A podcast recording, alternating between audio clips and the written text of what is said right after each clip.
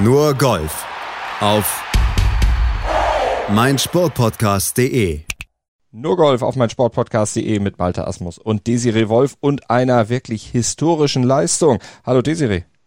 Hallo Malte. Also die historische Leistung natürlich nicht von uns, aber die Bayern gestern, die haben im Fußball wieder mal das Triple gewonnen, sind erneut Champions League Sieger. Das ist auf jeden Fall historisch, gar keine Frage. Aber die richtige Geschichte, richtig Geschichte schrieb am Sonntag wenige Stunden vor den Bayern Sophia Popov. Die gewann nämlich das AIG Women's Open und ist damit die erste deutsche Major-Siegerin überhaupt, steht in einer Reihe mit großen Namen aus der Golfszene, mit Bernhard Langer und Martin Keimer. Und sie ist, die Serie, eine Siegerin, die es fast ja, gar nicht gegeben hätte. Ja, Sophia Popov war totaler Underdog, ist da an den Start gegangen als Nummer 304 der Welt. Sie hatte die Tourkarte für die LPGA nicht mehr ganz knapp verpasst bei den Qualifying Events und hat tatsächlich vor wenigen Wochen noch als Caddy für Anne van Damme äh, gewirkt, hat sich auf den letzten Drücker so fast, fast schon durch Zufall qualifiziert und war ja wirklich kurz davor, die Karriere an den Nagel zu hängen, weil sie ständig Gesundheitsprobleme ja. hatte. Und tada, sie bleibt dran und gewinnt die British Open. Ja, eine fast unglaubliche Geschichte, die sich da am Wochenende im Royal Troon zugetragen hat. Wir erzählen sie gleich natürlich noch ein bisschen ausführlicher, lassen Sophia Popov auch selber zu Wort kommen. Außerdem blicken wir selbstverständlich auch auf die PGA Tour zur ersten Station des FedEx Cup Playoffs und da gab es einen Alleingang von Dustin Johnson und da fragen wir uns mal, warum spielt der eigentlich auf der Tour? Alles in Grund und Boden, hat jetzt 22 Titel in seiner Karriere gewonnen, aber bei den Majors, da klappt's nicht so richtig. Tja, das ist gleich Thema bei uns und die European Tour natürlich natürlich auch noch, aber wir starten selbstverständlich im Royal Troon mit Sophia Popov.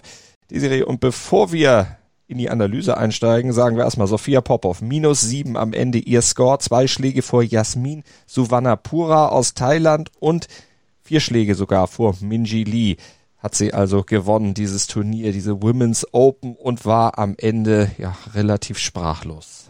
Honestly, uh, I don't even know. If I can get anything out of my mouth. Um, it feels amazing. Um, there's a lot of hard work behind it and a lot of struggles that I went through the last six years, especially health wise. And I'm just glad I was able to overcome everything and, you know, keep my head in it. I knew I was capable. I just, uh, I had a lot of obstacles thrown in my way and I just I'm glad I stuck with it. You know, I, I, I almost quit playing last year, so thank God I didn't. Da hat sie vieles schon angerissen von dem, was wir auch im Teaser schon gesagt haben. Das werden wir gleich alles mal ein bisschen aufdröseln. Lass uns erstmal sportlich auf das gucken. Also, das war ja, sie musste ja die Führung, die sie nach der dritten Runde hatte, ja nicht verwalten, sondern sie musste mit diesem Gepäck im Rücken letztlich spielen. Und das hat sie gut gemacht. Ja, und das ist so schwierig. Wir kennen das von diversen anderen Kolleginnen und Kollegen auf egal welcher Tour. Wenn du mit einer Führung in den Sonntag gehst, du darfst sie nicht verteidigen, du darfst da jetzt nicht irgendwie zu defensiv spielen, dann kommen die anderen von hinten und überholen dich. Äh, du darfst natürlich auch nicht irgendwelchen total riskanten Quatsch machen. Du musst genau die Balance finden, wie äh, gehe ich das an. Grundsätzlich musst du dein Spiel spielen und, und also eher aggressiv spielen. Und in ihrem Fall war es ja so, Underdog hatten wir ja schon gesagt. Oh. Ich meine, da, dahinter waren ja wirklich Namen, in B Park zum Beispiel, die mit einer 66 da auch eine unglaubliche Finalrunde gespielt hat, super erfahren, Minji Lee, ähm, Austin Ernst, also wirklich tolle Spielerinnen, die ja viel, viel mehr Erfahrung in diesem ganzen äh, Major-Geschäft haben als Sophia Popov. Und ähm, wenn man sich die Scores mal so anschaut, ja klar, sie hat ein paar Schläge Führung, aber die sind natürlich auch schnell weg auf so einem Platz, wenn, wenn du wirklich äh, da anfängst, ein bisschen zu bröseln. Und sie hatte eben keinerlei Brösel im Spiel. Sie hat zwar ein Bogey auf der Eins gespielt, sofort das Birdie hinterher gespielt auf der Zwei und ist da wirklich energisch und mutig und couragiert rangegangen. Das finde ich absolut bewundernswert. Vor eben dem Hintergrund ihrer Geschichte. Wir hatten es ja schon angedeutet. Alles schwierig. Auch so in den letzten Jahren klappte es sportlich nicht mehr, weil eben auch die Gesundheit nicht mehr mitgespielt hat. Sie hat von Obstacles geredet, die im Weg standen. Das waren eben unter anderem auch eine ja, Borreliose-Infektion, die Lyme Disease, wie es im Englischen heißt. Ganz genau. Und äh, noch schlimmer als die Krankheit an sich ist die Tatsache, dass äh, sie bei über 20 Ärzten war und keiner eigentlich so richtig drauf gekommen ist, was es genau ist. Und ähm, es ist auch nicht nur Lyme Disease. Also es ist einfach sehr, sehr rätselhaft. Und wenn du als junge Spielerin, die eigentlich gerade dabei ist, durchzustarten, sie hatte sich ja 2014 ähm, die Tourkarte geholt und, und war so absolut promising. Und dann wirst du durch so eine undefinierbare Krankheit gehandicapt, wo du nie genau sagen kannst. Sie hat da gesagt, sie hat das erst jetzt öffentlich gemacht, mhm. praktisch nach dem Turniergewinn. Sie hat da sonst mit, mit niemandem aus ihrer Familie drüber gesprochen und alle rätseln dann immer, ja, was hat sie denn? Sie hat sehr, sehr viel an Gewicht verloren da zu Anfang ja, 25 ähm, Jahres 2015. Pfund, das ist ja eine richtig, richtig heftige, heftige Einschnitt auch. Da muss man ja diese Kraft dann auch erstmal wieder kompensieren. Ja, und ich meine, sie ist ja eh jetzt kein, kein, kein so ein Brummer irgendwie. Mhm. Sie ist ja eine schlanke, zarte Person und wenn du da so viel Gewicht verlierst, ist natürlich äh, wirklich schlimm. Und insofern äh, war das dann so ein bisschen die Tatsache, alle Welt dachte 2014, Anfang 2015, wow, da kommt jetzt mal so ein richtiges Talent aus Deutschland, da sind wir mal gespannt, wie das läuft. Und dann lief es irgend, irgendwie gar nicht und niemand wusste so genau warum, weil das Spiel hat sie natürlich und die Begabung hat sie auch und das sagt sie ja auch selbst. Aber ähm, das hat dann gar nicht funktioniert und sie hat dann über Jahre hin wirklich mit diesen gesundheitlichen Problemen und auch mit Ergebnissen gekämpft, um dann letztendlich jetzt auf der Symetra Tour, also sozusagen zweite Bundesliga bei den Damen in den USA zu landen. Da auch einige zweite Plätze, aber keinen Sieg bisher eingefahren. Und naja, also das ist eigentlich nicht das, wo, man Sophia Popov gerne gesehen hätte, nachdem wie sie ihre Karriere gestartet hat. Sie hat dann allerdings jetzt die vielleicht die einzige, die von dieser Covid-Situation profitiert hat, in dem Sinn, dass sie auf der Minitour, die Cactus-Tour, gespielt hat, äh, die ja auch in Arizona stattfindet, wo sie ja auch ihren Wohnsitz hat und hat da drei Siege eingefahren, während äh, irgendwie so gefühlt der Rest der Sportwelt im Lockdown war. Und da war schon zu sehen, oh, hallo, hallo, hallo, die ist aber gut in Form. Mhm. Nur nimmt es natürlich keiner als Maßstab, was auf so einer drittklassigen Liga passiert. Insofern ist es immer noch äußerst bemerkenswert. Denn das muss sie natürlich dann erstmal auch rüber transportieren, dann in die erste Liga sozusagen. Aber bis sie in die erste Liga kam, da musste sie dann auch erstmal ja, so eine kleine Ochsentour dann machen. Sie hat dann auch erstmal Caddy gespielt für ihre gute Freundin Anne van Damme. Genau, und das ist äh, vielleicht auch ein ganz ausschlaggebender Punkt. An Van Damme ist eine sehr, sehr gute äh, Ballstrikerin, eine sehr gute Golfspielerin und hatte das Problem, dass durch die Covid-19-Vorgaben keine externen Caddies erlaubt waren, auch keine Caddies des Golfclubs, wo man gerade spielt.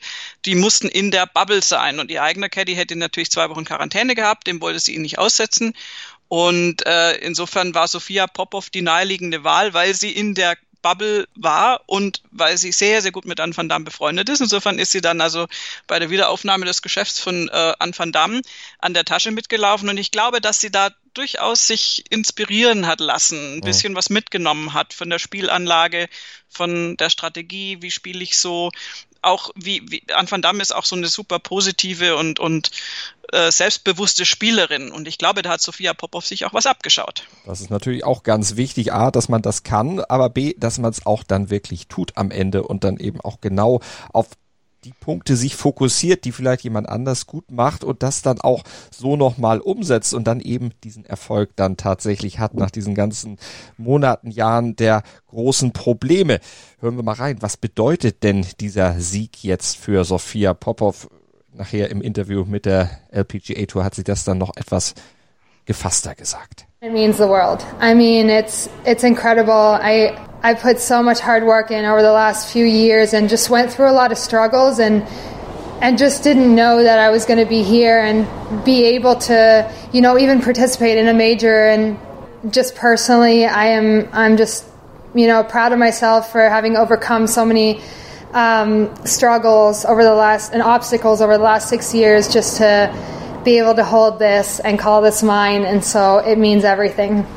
Und es meint natürlich oder es bedeutet natürlich auch, dass sie jetzt erstmal Jobsicherheit hat auf der LPGA Tour. Die Karte, die kriegt sie natürlich zurück. Sie hat sie auch gleich im Anschluss an diesen Sieg selbstverständlich akzeptiert und angenommen. Also ein ganz, ganz wichtiger Punkt dann auch in der Karriere von Sophia Popov, die jetzt natürlich großen Druck vielleicht dann auch aus der deutschen Öffentlichkeit erstmal wieder kriegt, weil jetzt steht sie plötzlich im Mittelpunkt, wo sie eigentlich seit Jahren nicht war. Sophia Popov, wenn du mal unter selbst Golf interessierten warum gefragt hast, die kannte eigentlich keiner. Man kannte vielleicht Esther Henseleit nach ihrem Sieg äh, oder in der, in der Order of Merit der LET im letzten Jahr, aber Sophia Popov haben viele noch nie gehört. Na, noch nie gehört, würde ich nicht sagen. Sophia Popov hat nämlich, weil sie sich dann aufgrund der besprochenen Krankheiten und äh, der äh, ja einfach des Laufs ihres ersten LPGA-Jahres dann doch nicht für den Solheim Cup qualifizieren konnte, was jetzt auch echt unrealistisch gewesen wäre, hat sie als Kommentatorin gewirkt 2015 beim Solheim Cup auf deutschem Grund. Da haben äh, Thomas Wischnewski und ich sie auch äh, getroffen weil sie Berichterstattung gemacht hat. Und äh, aber golftechnisch ist sie natürlich jetzt dem deutschen äh, Publikum nur sehr wenig bekannt, vor allem weil sie ja auch ihren Wohnsitz in den USA hat und doch sehr, sehr viel einfach drüben unterwegs ist und mhm. das nicht die Ladies European Tour spielt. Sie hat auch die äh, Double Mem äh, Citizenship, sie hat auch einen amerikanischen Pass, ist in den USA auch geboren worden, in Massachusetts das wurde auf amerikanischer Seite natürlich sofort. ja, so überraschender Sieg, Sophia Popov, die Deutsche. Aber sie hatten, sie hat auch einen amerikanischen Pass. Das ist wie bei, so wie, wie bei Schoffli, den wir dann für uns vereinnahmen. Ja, okay, das, äh, das machen ja alle so. Wir geben es ja zu. Nein, es ist, äh, es ist einfach auch eine Geschichte von so vielen Zufällen. Also nicht Zufälle, sondern von so erarbeiteten, aber sehr unwahrscheinlichen Ereignissen. Äh, erst diese Caddy-Woche. Dann hatte sie sich ähm, qualifiziert für das nächste LPGA-Event, hätte das aber beinahe gar nicht gemerkt, dass sie dafür qualifiziert war, weil sie über die Symetra-Tour-Liste reingerutscht ist. Und das wiederum nur, da sind wir wieder beim Covid-19-Thema, weil natürlich viele Spielerinnen nicht vor Ort waren, die normalerweise für das LPGA-Tour-Event qualifiziert gewesen wären. Deswegen ist sie von der Symetra-Tour-Liste reingerutscht. Da haben aber erst Kolleginnen zu ihr gesagt, hey, hast du dich quasi schon gemeldet? Äh, da sind ja ein paar Symmetra-Spielerinnen dabei und da war sie ganz weit oben in der Liste und dann, oh ja, klar, mh, hm, muss ich mal machen. Und dann hat sie selbst gespielt und eben auch Ironie, da war Anne van Dam auch dabei bei dem Turnier und äh, Sophia Popov äh, ebenso in diesem Fall, auch qualifiziert. Und die haben sich dann ein Trolley geteilt, weil die Caddy-Problem war ja immer noch nicht gelöst. An Van Dams Caddy war immer noch nicht da. Sophia Popov hatte auch keinen Caddy in dem Moment und hatte aber so einen super leichten Alu-Trolley und den haben sie sich dann geteilt, weil die eine in der Vormittags- und der andere in der Nachmittagssession unterwegs mhm. war. Und da wiederum hat sie sich den neunten Platz erspielt in dem LPGA-Event, der dann zu dieser Qualifikation für die British Open geführt hat. Also es ist wirklich äh, eine völlig kuriose Geschichte. Dann hat sie trotzdem noch in den USA gespielt, anstatt praktisch früher nach Europa zu, spiel, äh, zu fliegen und sich einzuspielen. Kam erst am Dienstag im Royal Troon an spielt eine Practice Round und dann alles in Grund und Boden. Meine Fresse, also ich bin immer noch äh, echt begeistert. und sie hat ja auch familiäre Unterstützung dabei. Ihr Freund ist an der Tasche. Genau, Max Mehle ist selbst auch Golfspieler und ähm, hat ihr da die Tasche getragen. Und ähm, ich glaube, viel wichtiger noch, sie auch mental wirklich sehr, sehr gut unterstützt. Ja. Und ja, also ich meine, sie hat es wirklich nicht gewirkt, als ob ihr Nervenkostüm in irgendeiner Art und Weise angegriffen wäre, aber du musst das Ding erstmal durchziehen. Da sind schon ganz andere und viel erfahrene, äh, erfahrenere Golfpersönlichkeiten an so äh, Major-Finalrunden gescheitert. Eine werden wir heute noch besprechen im Herrenbereich. Ja. Und ähm, insofern ist es, glaube ich, super wichtig, dass du da jemanden an der Tasche hast, der dich sehr gut kennt und der, der dich da, also Golf spielen kann, kann Sophia Popov wirklich selbst. Was die da abgezogen hat, das ist unfassbar gut. Ähm, allein, also der, der Mut, es gab ja den, den, nicht den Schlag des Turniers, aber einen sehr, sehr mutigen Schlag, weil ich auch immer das Wort Mut benutze. Sie hat ja einen Driver vom Fairway aus äh, gespielt. Am Samstag müsste es gewesen sein ähm, wirklich sensationell erschlagen. Paar 5 hat damit wirklich das Grün erreicht und dann natürlich noch einen nicht einfachen Eagle Putt ähm, dann verwandelt. Also das, das musste alles erstmal machen und dann auch noch gut machen. Und auch in der Finalrunde ist da nichts gewesen mit Zittern und oh, jetzt gucken wir mal, ob der Putt reingeht. Alle Putts waren da wirklich absolut Mitte Loch waren drin, also jetzt nicht alle Putts waren drin, aber die Putts waren einfach, du siehst es von der Anlage her, dass die absolut gut gespielt sind, sicher gespielt sind. Und da hat sie alles ausgepackt, was sie, was sie an, an golferischem Können hat. Und das ist wahrlich echt einiges. Mhm. Und sie hat eben aus dieser schwierigen Zeit auch die richtigen Schlüsse gezogen. Sie hat eben nicht aufgegeben und das ist auch was, was sie groß nochmal rausgestellt hat nach diesem Erfolg, was auch als Ratschlag vielleicht gehen kann an andere Golfer, an andere Sportler, an andere Menschen überhaupt in schwierigen Situationen. Gebt nie auf. Wir hören noch mal rein. Anyone who's struggling, anyone who's having um, a couple bad weeks, you know, honestly, think about other players too. Max Homa had an incredible story. Uh, Justin Rose with his rookie year. Um, everyone, everyone overcomes their own obstacles, their own battles, and for me, it was health health issues um, mainly, and that, that was the hardest thing because I just needed to get back in shape and had to get ready for what was to come if I wanted to play full time on tour. And and so, honestly, if you ever think of quitting, just don't quit. Think about it. Think about it twice and see where your head's at and, and try to fight through it.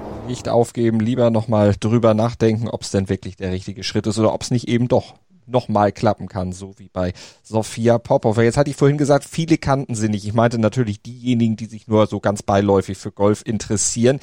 Jetzt wird sie natürlich bekannter werden. Jetzt interessieren sich plötzlich auch wieder Medien für Golf ein paar Tage lang, äh, die sich sonst eher nicht so wirklich darum scheren, vielleicht eine Kurzmeldung bringen beim Damengolf, wenn überhaupt. Äh, so sieht's aktuell aus. Äh, als Bernhard Langer damals seine großen Erfolge hatte, Desiree, da gab's ja noch nicht diese große Zahl an Medienbetrieben, an Webseiten, da war ja sowieso nicht dran zu denken. Internet gab's da ja noch nicht, zumindest nicht für die breite Masse. Als Martin Keimer seine Majors gewann, da war diese Wirkung für den Golfsport auch relativ schnell wieder verpufft. Was glaubst du denn jetzt, was wird dieser Sieg von Popov ja, für den Stellenwert des Golfs im deutschen Gebiet bringen? Ja, da bin ich leider ein bisschen pessimistisch, weil du hast es ja auch schon im Prinzip angerissen.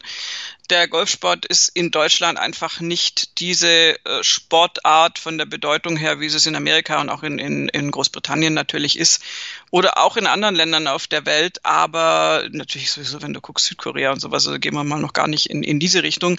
Da ist es so ein Nationalsport und da sind die Leute verrückt danach. Die Golfgemeinde in Deutschland ist leider immer noch übersichtlich und das wird bei uns auch nie ein Breitensport in dem Sinn werden. Also kann ich mir zumindest nicht vorstellen zu meinen Lebzeiten.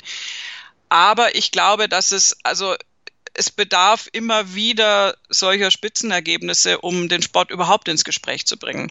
Und er, es ist schon so, dass wenn man jetzt heute früh mal irgendwie so die Portale gecheckt hat, dass natürlich wenn auch nur kurze Meldungen und wahrscheinlich weitestgehend voneinander abgeschrieben. Aber es haben dann schon die großen Zeitungen die Meldung gebracht. Es ist ein Augenmerk auf den Golfsport. Ob es jetzt für das Damengolf wirklich was bringt, kann ich schwer einschätzen, weil das ist nicht mehr so wie zu Steffi Grafs Zeiten, die dann da eine tolle Tennisspielerin war und dann haben alle Mädels auf einmal beschlossen, Tennis zu spielen. Dazu sind die Ablenkungen heutzutage für die Kids einfach zu groß. Da gibt's halt auch noch andere Dinge und der Golfsport hat eine etwas größere Anfangshürde, weil du einfach da logistische Dinge auch zu überwinden hast. Du brauchst jemanden, der die fährt und so weiter und so weiter. Also da brauchst du im Prinzip ein begünstigendes Elternhaus, äh, um nicht zu sagen auch ein bisschen Geld. Und insofern weiß ich nicht, ob das für den Golfsport und speziell für den Mädels-Golfsport richtig viel tut. Für den Damen-Golfsport auf professionellem Niveau könnte ich mir schon vorstellen, dass das ein super Signal ist, weil wir haben ja eh einige Damen da unterwegs auf der Ladies European Tour sowieso und, drüben in Anführungszeichen auch Sandra Gall und Caroline Masson ähm, und auch Esther Henseleit, die jetzt hier äh, leider den Cut ähm, verpasst hat und jetzt bis jetzt äh, seit dieser Covid-19-Pause noch nicht an ihr Spiel vom letzten Jahr anknüpfen konnte. Aber das gibt einfach diesen generellen Boost, sowohl den deutschen Mitspielerinnen, dass es geht, als auch, ich glaube, einfach, ja, diese, diese Botschaft, never give up, alles ist möglich, bleib dran, keep fighting, die ganzen Twitter-Hashtags, die man jetzt durchmachen könnte, mhm. die für alle Sportarten gelten, aber die im Golf genauso gelten. Und sie bezieht sich ja auf Justin Rose, auf diese 20 oder wie viel verpassten Cuts zu Beginn seiner Karriere.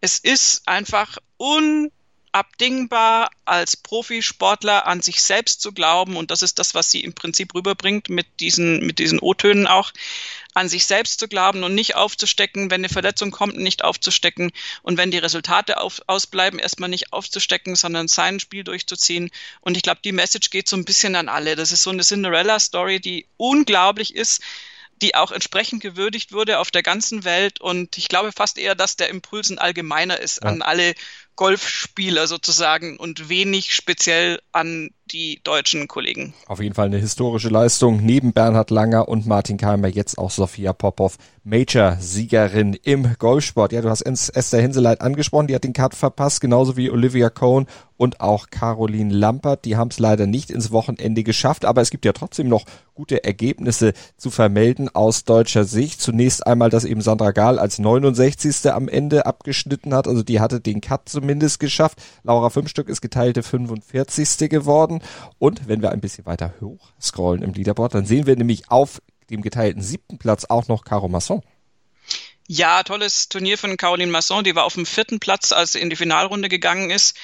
Ähm, und äh, hatte natürlich theoretisch auch die, die Möglichkeit, äh, sich da noch weiter nach vorne zu spielen.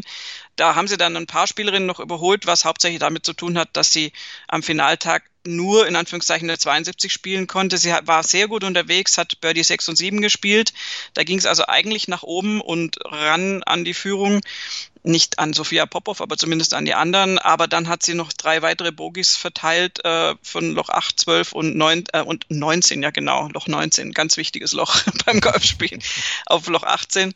Und insofern ist sie dann noch abgerutscht in großen Anführungszeichen auf Rang 7. Aber hey, eine British Open auf Rang 7, wenn wir jetzt nicht diese Wahnsinnsstory von Sophia Popov äh, hätten, die natürlich alles andere in den Schatten stellt, dann würden wir uns sehr, sehr, sehr drüber freuen. Und wir tun es auch so natürlich, dass Caroline Masson da Top 10 liegt und generell auch eine gute Saison-Performance zeigt. Und ich glaube, auch Caroline Masson wird sich wahnsinnig freuen, dass Sophia Popov das geschafft hat und das eher als Ansporn sehen, jetzt, okay, wenn die das hinkriegt, dann kriege ich das auch hin, hoffentlich. Das wollen wir natürlich alle hoffen. Da drücken wir die Daumen, werden das Ganze natürlich dann auch weiterhin verfolgen hier bei Nurgolf auf mein Sportpodcast.de. Jetzt hat äh, Sophia Popov ja erstmal die Spielberechtigung bis Ende 2021. Allerdings fürs nächste Major ist sie erstmal noch nicht ins, äh, qualifiziert. Das äh, geht leider noch nach der alten Qualifikationsliste. Ja, das ist natürlich ein bisschen blöd, weil die neue Saison eben erst Ende September anfängt und das ANA ist jetzt noch davor. Ähm, ich muss gestehen, ich kenne mich nicht genug aus. Ich würde sagen, es geht auch nicht, dass sie da quasi eine Einladung kriegt, aber dazu will ich mir jetzt nicht aus dem Fenster lehnen, ob es da noch irgendeine Möglichkeit gibt, dass die vielleicht sagen, hey, spiel doch mit. Normalerweise geht's nicht und normalerweise wird sie dann die LPGA Tour erst danach starten, aber hey, ich glaube, auch das ist ihr sowas von wurscht, weil allein diese Spielberechtigung jetzt zu haben und, und mit einer Sicherheit in die Saison zu gehen und jetzt auch sowas mal bewiesen zu haben. Ich glaube, für eine Spielerin ist es das Allerschlimmste, auch für einen Spieler, wenn man immer zweite Plätze heimbringt. Und sie hatte auf der Symetra Tour ja nur zweite Plätze. In Anführungszeichen nur. Das ist ja schon großes Achievement, aber es ist nicht der Sieg. Und solange der nicht da war, zweifelst du einfach, ob du das überhaupt kannst. Und diese drei Siege auf der Kaktus-Tour, die waren jetzt vielleicht wichtig in diesem Jahr, um sie zu boosten und dahin zu bringen, wo sie jetzt ist. Aber die zählen natürlich auch nicht im Lebenslauf. Und insofern ist das jetzt ganz wichtig für ihre, ja, für ihre Überzeugung, für ihr Selbstbewusstsein, dass, dass sie weiß, ich bin Major-Siegerin. Und ich glaube, es ist wichtig in den nächsten Wochen und Monaten, praktisch mehr den Boost davon mitzunehmen und mehr dieses Selbstvertrauen mitzunehmen. Das traue ich ihr auch zu, dass sie das kann und weniger den auch von dir vorhin schon angesprochenen Druck, den du hast, ja. weil natürlich jetzt jeder guckt, was macht sie denn jetzt? Und ähm, insofern ist sehr, sehr spannend, was da jetzt kommen wird äh, in, in den kommenden Wochen und Monaten. Ich hoffe für Sophia Popov, dass sie auf diesem Level weiterspielen kann, weil nach diesen ganzen Jahren, und es sind viele Jahre, wir gehen ja nach 2015 zurück, es sind fünf Jahre jetzt, die von, äh, sie sagt dasselbe, Obstacles übersät waren und sie hat durchgehalten und ich würde ihr wünschen, dass da noch einige weitere tolle Ergebnisse folgen. Das tue ich auch. Selbstverständlich, ihr sicherlich auch an den Geräten und wir werden es verfolgen hier bei nur Golf auf mein Sportpodcast.de. Wir machen eine kurze Pause und dann geht's rüber zur PGA Tour. Dann geht's zu Dustin Johnson, der da alles in Grund und Boden gespielt hat bei der Northern Trust. Auf den konnte man sich wirklich verlassen und er sich auf sein Spiel gleich mehr. Was zum Teufel, du Bastard? Du bist tot, du kleiner Hundeficker. Und dieser kleine Hundeficker, das ist unser Werner. Ein ganz normaler Berliner Kleinstkrimineller der dann aber im Knast das Ding seines Lebens dreht. Una Fantastica Risetta Perla Pizza. Er klaut seinem Zellengenossen ein Pizzarezept. Aber nicht irgendeins, Und mit dem eröffnet Werner dann die beste Pizzeria Berlins. Doch Werners Glück ist nur von kurzer Dauer. Denn es hagelt Probleme. Werners Pizzaparadies. Erstmals großes Kino- und Podcast-Format. Mit fetter Starbesetzung. Alina But, Kida Ramadan, Edin Hasanovic, Oliver Koritke, Ralf Richter, Ben Becker, Winfried Glatzeder, Anna Schmidt und viele mehr. Abonniert die Scheiße. Jetzt macht schon, mach! Nur Golf auf mein Sportpodcast.de und wir blicken jetzt zum Northern Trust, zum ersten Bein des FedEx Cup Playoffs in diesem Jahr, die erste Runde und sie wurde dominiert von Dustin Johnson. Elf Schläge hatte er am Ende Vorsprung, minus 30 war sein Siegscore. Der zweite, Harris English, der hatte minus 19 und Daniel Berger, der dritte, der lag am Ende bei minus 18. Kevin Kistner und Scotty Scheffler, die hatten eine minus 17. Scheffler, ja der Mann, der eine 59 gespielt hatte bei diesem Turnier. Aber die Schlagzeilen gehörten am Ende Dustin Johnson, der den 22. Sieg in seiner Karriere eingefahren hat. Schon wieder eine Saison, wo er mindestens einmal gewinnt. In dieser Saison hat er schon dreimal jetzt gewonnen und er ist natürlich auch die Nummer eins im FedEx Cup und die neue Nummer eins in der Welt und wir hören ihn auch schon mal gleich zum Start im Interview. It, feels really good to, to move up to number one in the FedEx Cup. It's you know obviously going into East Lake, you want to you want to be up in one of those top spots, and so obviously getting a win here at the at the Northern Trust is a you know I've jumped up the leaderboard a little bit to number one. So um, yeah, I mean I'm obviously I'm feel good about my position. You know, obviously, the game is very good right now. I played, you know, really solid all four days this week, and you know, got uh, two more big tournaments coming up. You know, next week's the BMW, and then obviously the Tour Championship at East Lake. Ja, und da will er natürlich wieder zuschlagen. Desiree hat gesagt, solid. Ich fand, das war jetzt zumindest Freitag, Samstag, Sonntag schon fast mehr als solid. Ja, da würden sich, glaube ich, Kollegen wie zum Beispiel Roy McIlroy und Tiger Woods äh, fast ein bisschen auf den Arm genommen fühlen mit äh, der Bezeichnung Solid, wenn man mal sieht, wie viele äh, Dekaden von Schlägen, die von ihm entfernt waren, letztendlich in der Endabrechnung. Dustin Johnson hat diesen Platz äh, in Grund und Boden gespielt. Du kannst es gar nicht anders formulieren. Das hat mit Solide überhaupt nichts zu tun. Ähm, das war eine Performance und äh, erstaunlicherweise eben über drei Tage hinweg. Die 67 am ersten Tag war, war nett, aber jetzt äh, nicht äh, hervorstechend. Aber dann 60, 64, 63 von Freitag bis Sonntag. Dustin Johnson hat diesen Platz zerlegt. Also das waren ja Phasen. Ich meine, der war ja dann irgendwie, weißt du, was war es am Samstag oder was? Nee, Freitag war es, glaube ich, wo der irgendwie die ersten vier Löcher spielt und sechs unter ist mit Birdie Eagle, Birdie Eagle, wo du sagst, äh, what? Und dann hast du Spieler wie Rory McIlroy und Tiger Woods, äh, die als Erste rausgehen am Samstag, weil sie die beiden schlecht platziertesten sind, die im Wochenende gerade noch sind. Ähm, ein Wahnsinnsflight eigentlich, den würdest du eher so in Atlanta vermuten als Schlussflight und und sind kaum in der Lage, auch nur annähernd das zu zeigen, was, was DJ da gezeigt hat, dann hast du schon ein bisschen ein Verhältnis, wie wenig solid das war und wie unglaublich toll. Dass auf dem Platz niedrige Ergebnisse gehen, sieht man an dieser ähm, sagen wir mal, an der B-Gruppe, wie äh, sie von Kollegen zum Teil auch betitelt wurde. Harry Hicks zum Beispiel, der auf einem geteilten F-Platz gelandet ist, hat äh, von vornherein dann gesagt, der DJ war für ihn out of reach. Er wollte im B-Flight nur einfach ein bisschen nach vorne kommen. Also alle, alle die dahinter waren. Ähm, dass die bei minus 19, minus 18, minus 17 rauskommen, zeigt schon, dass da gute Scores möglich waren. Und am Sonntag war dieser Platz in einem fantastischen Zustand. Bessere Bedingungen kriegst du selten abgesehen von dem Rough, in dem Rory sich gerne aufgehalten hat, das war natürlich weniger erfreulich. Also Scores waren möglich, aber dass Dustin Johnson wirklich die minus 30 schafft und das war das einzig Spannende, finde ich, an der Schlussrunde, ob er die 30 noch schafft oder ob es im 20er-Bereich noch bleibt. Mhm das ist eine Riesenleistung und das ist DJ, wenn es läuft und wenn es auch mal wirklich ja. über Tage hinweg läuft und das ist nicht solid, das ist außergewöhnlich. Ganz genau, genauso wie die Tatsache, dass er dreimal jetzt dieses Northern Trust schon gewonnen hat in seiner Karriere 2011, 2017, 2020. Nur Vijay Singh, der hat es viermal geschafft bisher, aber Dustin Johnson, der kann ja noch nachlegen. Der ist ja erst 36 Jahre, zwei Monate und heute zwei Tage. Gestern nach seinem Sieg, da war ein Tag äh, alt. Also Ne? Ihr wisst, was ich meine. Und ähm, diese schönen Statistiken von den Amerikanern sind immer toll, wenn sie das immer ganz genau ausrechnen, wie alt jemand ist. Zur Stunde des Sieges. Aber es zeigt einfach, dass der Mann eigentlich alles kann. 22 Turniersiege auf der PGA Tour. eingefahren. Warum klappt denn das bloß bei den Majors nicht? Er gewinnt sein fünftes FedEx Cup Playoff.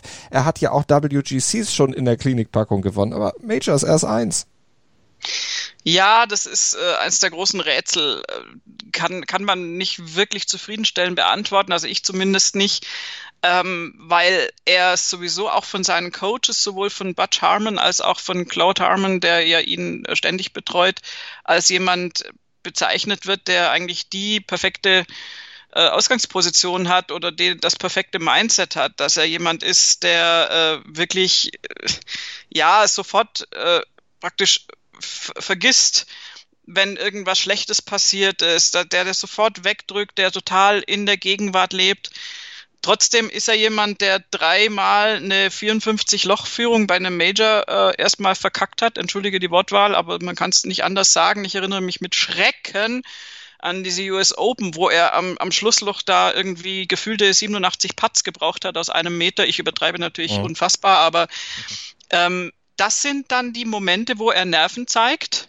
Und ich kann es mir nur so erklären, das ist so ein bisschen mein Feldwald- und Wiesenpsychiatertum, dass er dadurch, dass er die Nerven sonst nicht hat oder zumindest sie nicht so wirklich nach außen trägt, auch nicht wirklich damit umgehen kann, wenn er dann mal nervös wird, weil ein Major natürlich ein besonderes Achievement ist und er nicht mit dem Mindset von Brooks Köpker rangeht, der sagt, ja, Major sind eh meine, die gewinne ich ja immer, sondern weil er dann, dann hat halt mal eins nicht geklappt, bei dem ersten ist es nicht so tragisch, dann hat das beim zweiten Mal nicht geklappt, dann denkst du schon, oh, jetzt habe ich schon wieder eine 54-Loch-Führung verbaselt.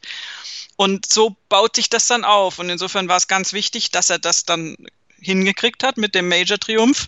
Aber es ist, es scheint nicht so seine Baustelle zu sein. Ich glaube, es ist für ihn doch sehr wichtig und ich glaube, dass nur, nicht nur dann, aber vorrangig dann bei ihm eine Art von Nervosität auftritt, die er dann nicht handeln kann, weil er sie nicht gewohnt ist. Das könnte ich mir vorstellen. Arbeitet er vielleicht noch dran in seiner Karriere? Er es ist, es ist irgendwo ein Makel, der einfach dann bleibt. Und glaubst du, er kann damit bummelig 40 dann irgendwann sagen, jetzt habe ich es doch noch gepackt? Also erstens glaube ich, dass es nicht ausgeschlossen ist, dass DJ noch ein, zwei Majors holt in seiner Karriere. Ähm, zum anderen hat er einfach eine, eine Riesenportion von Turniersiegen darum liegen und hat mit dieser Art und Weise, wie er jetzt das Feld dominiert hat am Wochenende, schon auch gezeigt, was er für ein Ausnahmegolfer ist die alte Rechnung, dass Golfers nach Majors äh, Golfers, ja, willkommen im deutschen äh, Sprachschatz, äh, dass Golfer nach der Anzahl der Majors bemessen werden, äh, da wird er natürlich dann immer letztendlich ein bisschen abfallen in der Einschätzung. Aber ich glaube, erstens sind wir noch nicht am Ende bei DJ, der ja. ist auch körperlich im Moment richtig fit, ist natürlich jetzt keine 25 mehr, aber da geht schon noch was und vielleicht kann er jetzt auch, ähm, also ich würde ihn jetzt zum Beispiel für die US Open nicht komplett ausschließen, die ja auch noch zu spielen sind. Also wir sind ja in der kuriosen Situation, äh, dass wir ja hier noch Majors quasi des alten Jahres anstehen haben, obwohl die Saison jetzt eigentlich gleich vorbei ist mit dem FedEx Cup. Insofern, wenn der jetzt den FedEx Cup gut zu Ende bringt, muss er noch nicht mal gewinnen, aber in dieser Form und dann zu den US Open fährt, weißt du auch nicht, was da passiert. Mhm. Und ähm, insofern es wäre ihm fast zu gönnen. Ich meine, Dustin Johnson hat in seiner Karriere auch schon Höhen und Tiefen erlebt. Ähm, viele davon ehrlich gesagt auch selbst verschuldet. Das fand ich auch nicht immer wirklich äh, so ganz äh, prima, was er da gemacht hat ähm, bezüglich äh, Mittelchen, die man da irgendwie nehmen kann und sonstigen Dingen. Da gibt es ja einige Geschichten bewiesen und unbewiesen. Aber ähm, unterm Strich hat der jetzt am Wochenende einfach wirklich gezeigt, dass er ein fantastischer Golfer ist. Und ähm, das, das schaut man dann auch gerne an. Und äh, wie gesagt, die Distanz zum restlichen Feld ist unfassbar. Es ist ja der niedrigste Score, ich glaube, ausgenommen Kapalua, wo ja wirklich mhm. jetzt also die Wiese echt günstig ist ähm, hat ja seit, seit Jahrzehnten niemand minus 30 in einem Profiturnier gespielt. Und wir sind in einem Playoff-Event, wir sind jetzt ja nicht irgendwie bei, was weiß ich, Barracuda Championship oder irgend sowas in irgendeinem so Feldwald- und Wiesenplatz, den du zerlegen kannst. Und ähm, DJ hat wirklich gezeigt, was er da kann. Ich bin sehr gespannt, was die nächsten Wochen dann noch kommt. Er hat vor allen Dingen 24 Schläge Vorsprung vor Tiger Woods und 28 Schläge vor Rory McIlroy. Ja, das ist der Hammer.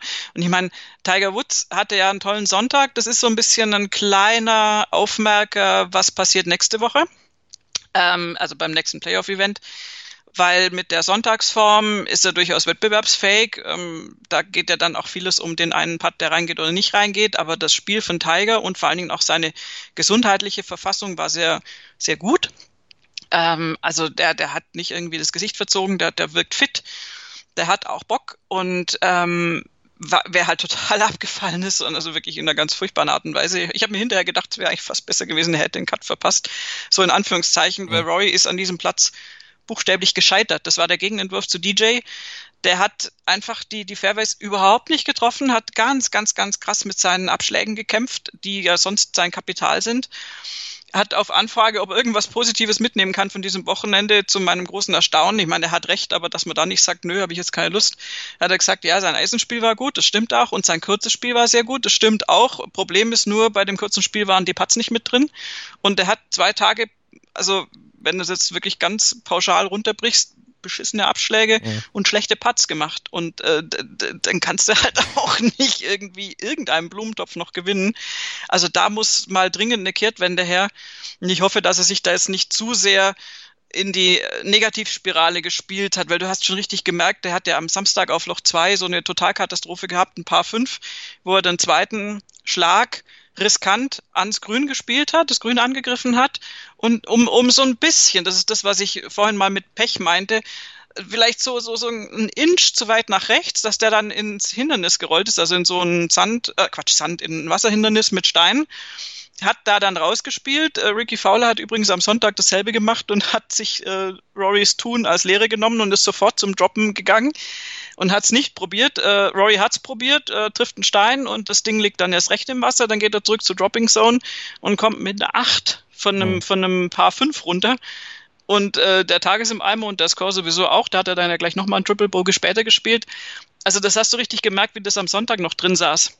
Ja. Der hat bei dieser 2 immer noch dann einen Bogie reingezittert irgendwie und da ist halt nur zu wünschen, dass er sich davon jetzt komplett frei machen kann und da jetzt nicht mehr dran denkt und dann neu startet, weil auch ein Rory, wenn der mal läuft, dann ist das wie DJ. Also dann hauen die sich da auch vorhin die Bälle um die Ohren. Aber im Moment läuft's bei Rory eben nicht. Weil du sagst frei machen, das kann Phil Mickelson ab jetzt auch. Der ist nämlich rausgefallen aus den Top 70. Der kann jetzt seine Saison erstmal beenden, beziehungsweise sich dann eben auf das einstellen, was dann noch kommt. Also US Open zum Beispiel, der braucht ja auch da zum Beispiel noch einen Sieg in seiner Karriere, aber jetzt hat er den Cut verpasst. Ähm, ja, so sieht's aus. Im Moment im FedEx Cup steht dann also Dustin Johnson wieder ganz oben in der Weltrangliste auch. Da hatten wir euch ja schon gesagt, dass da sowieso jetzt Wochen für Woche wahrscheinlich diese Position wieder wechseln kann, je nachdem, was die Spitzenposition dann eben bei so einem Turnier auch macht. Die bisherige Spitzenposition John Rahm, immerhin geteilter Sechster geworden, aber das reicht natürlich nicht, um dann Dustin Johnson in seinem Lauf tatsächlich aufzuhalten. Einen Namen möchte ich gerne noch ansprechen, Scotty Scheffler, zweite Runde, 59 bei seinem FedEx Cup Playoff Debüt. Ja, Hammer. Also Scotty Scheffler war da in der Morning Session unterwegs am Freitag und hat auch also unfassbar toll gespielt. Ähm, also wirklich eine Scorekarte, die, die äh, viel schöner nicht sein könnte. Äh, Bogey-frei natürlich, also bietet sich immer an, wenn man unter 60 bleiben möchte. Hat da wirklich schon auf den Front Nine sechs, äh, sechs Bogies, sage ich schon, sechs Birdies gespielt und ähm, der Symmetriewillen auf den Back Nine dann gleich nochmal. Ähm, kommt dann mit minus 12 runter von diesem Paar 71 Kurs und holt die 59. Super Achievement. Der hat übrigens dann Pech am Sonntag, da ist sein Caddy nämlich ausgefallen. Da musste er mit dem Clubhouse Assistant Pro raus als Caddy. Ähm, aber das war toll. Äh, umso spannender war dann in der Nachmittagssession, als DJ unterwegs war ob er die 59 auch noch spielen kann am selben Tag. Und ähm, DJ hatte ja dann, äh, Entschuldigung, dass ich nochmal auf ihn zurückkomme, aber das muss man auch nochmal irgendwie ein bisschen rausstellen. DJ hatte da ja diesen Wahnsinnstag, den ich schon vorhin angesprochen hatte, mit Birdie Eagle, Birdie Eagle, Birdie, war nach fünf Löchern dann minus sieben unter. Und du dachtest schon so, hey, okay, da, da fällt die 58 womöglich noch. Aber bei DJ ist es dann auf den Backline irgendwie eingeschlafen. Der hat dann 12 bis 18 nur noch Paar gespielt, äh, nur noch in Anführungszeichen Anführungszeichen und äh, kam dann nur auch in Anführungszeichen mit einer minus 11 dann für den Tag raus. Äh, hätte natürlich das gerne auch noch gehabt. Diese, dieser 59er Club ist exklusiv, da sind nicht viele Leute drin, es sind glaube ich elf jetzt. Und Scotty Scheffler ist einer von ihnen. Dafür, dass er in der Rookie-Saison unterwegs ist, super Sache. Und eine super Sache auch für Romain Lagasque auf der European Tour. Und das ist gleich unsere letzte Station hier bei Nurgolf auf mein Sportpodcast.de. Der Franzose, der hat nämlich einen Sieg gefeiert in Wales. Ich habe mich natürlich schockverliebt, weil die war wirklich ganz, ganz klein. So begann die Mensch-Hund-Beziehung zwischen Christina und Tierschutzhund Frieda. Und wie es danach, nach dem ersten Moment der Verliebtheit, so weiterging und welche Klippen es danach zu umschiffen galt, das hört ihr in der neuen Ausgabe von Iswas Dog, dem Podcast für harmonische Mensch-Hund-Beziehungen. Iswas Dog mit Malte Asmus. Überall, wo es Podcasts gibt. European Tour, jetzt unsere letzte Station hier bei Nurgolf auf mein Sportpodcast.de. Gleicher Austragungsort wie in der Woche zuvor, Celtic Manor Resort. Diesmal hieß das Turnier aber ISPS Hender Wales Open. Und die wurden am Ende gewonnen von Romain Langasque. Der hat ein Fünf-Schlag-Defizit nach der dritten Runde aufgeholt und wettgemacht. Am Ende lag er zwei Schläge vor Sami Välimäki aus Finnland und drei Schläge vor den geteilten Dritten vor David Dixon und Matthew Jordan. Und aus deutscher Sicht, da gab es auch ganz gute Ergebnisse zu vermelden. Sebastian Heisele Desiri zum Beispiel, der hat wieder einen geteilten 15. Platz eingefahren. Also eine gute Platzierung für ihn, genauso wie für Bernd Ritthammer, der immerhin geteilter 21. wurde. Genau, Heisele hat auch eine schöne Schlussrunde gespielt am Sonntag mit einer 68 und sich da eben noch entsprechend 13 Plätze nach oben verbessert. Äh, Ritthammer hat sich auch verbessert am Sonntag mit einer 69 noch sieben Plätze nach oben und äh, fast die Top 20 geknackt. Äh, Heisele nach einem geteilten 14. letzte Woche jetzt also geteilte 15. Der ist da sehr konstant unterwegs, scheint sich da sehr wohl zu fühlen in Wales auf, auf dem Celtic Manor und Marcel Sieben jetzt auch dabei, der hat leider die Sache mit der Schlussrunde nicht so gut hingekriegt. Der hat zwar einen super Moving Day gespielt mit einer 67 am Samstag, aber dann am Sonntag nur die 73 spielen können und ist da über 20 Plätze nochmal runtergerutscht ja. auf den 27. Der war nämlich Top 10 äh, in der Ausgangssituation vor der Schlussrunde. Aber trotzdem, auch für ihn ist es wichtig, Ergebnisse einzufahren und Punkte zu holen und, und das sei hiermit geschehen. Und Maximilian Kiefer war jetzt die Woche irgendwie nicht so gut drauf wie in der letzten Woche, hat äh, nicht diesen geteilten 14. mit Sebastian Heisele irgendwie wiederholen können, sondern ist auf einem geteilten 44. raus, hat auch am Sonntag mit einer 72 nicht gut genug gespielt, um da sich noch äh, extrem nach vorne zu spielen. Aber immerhin sind die alle genannten jetzt im Cut äh, gewesen. Nikolai von Dellingshausen leider nicht, der hat ihn verpasst. Und äh, Hurley Long hat es auch nicht geschafft. Der hat auch den Cut äh, nicht geschafft, aber es ist trotzdem ein gutes Ergebnis für die deutschen Herren. Kann man auf jeden Fall so sagen, aber ein Top-Ergebnis natürlich für Romain Langasque, den Franzosen, der im Interview mit der European Tour das hier erzählt hat. Well, you're a winner on the European Tour. How do you feel? Pretty good. You know, it's uh, I, I did one on Challenge Tour two years ago, and winning my first events on such a good course and with that kind of condition, really tough the first few rounds and five shot behind. It's always a always a good thing. And you know, I play really really well today. One of my best rounds ever. Really solid on the back nine, and I'm really happy. How good a round was it? Because six under par, bogey free. What a way to win your first golf tournament. Yeah, it's uh, it's the best way to go, you know, and especially the back nine. The back nine have been really uh, impressive for myself, and the attitude I've got until the end was really really good, and I think that was the key of of the walks and of how I, I play today, and I'm really proud of that. I know there's no fans, but how much were you sort of feeling the intensity of it all on that back nine there? Yeah, it's I, I like fun in general, so it, it will be uh, better with fun. But you know, without fun, and it's uh, it's it's it's always a, a, good good thing to be there to play again golf, and just uh, you know, I think it's much easier on the last three hole because you don't have this this sound and this uh, this kind of sound around. But no, it's it was a pleasure to play also without fan, and I'm really happy. Just finally, you've booked your spot in the US Open. It'll be your first time playing in that major. How exciting is that prospect? Yeah, I'm really really happy. Uh, as uh, as everybody will be in my situation, you know, I, I know that I need top two uh, on my own this week to to make it, and I won. So I'm so happy. Uh, it's gonna be a huge events, huge golf course. Uh, really happy and yeah. To finish, I want also to thank everybody around me, my team, my parents, my caddy, and everybody who helped me every day. Thanks to to everybody.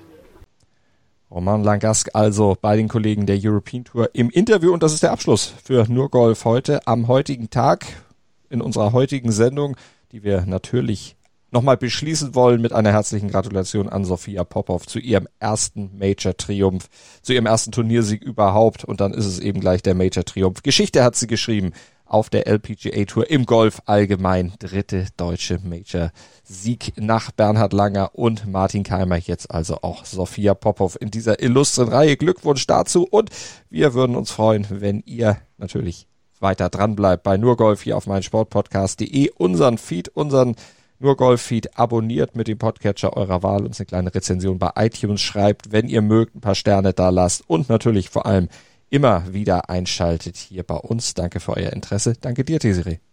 Sehr gerne. Nur Golf auf meinsportpodcast.de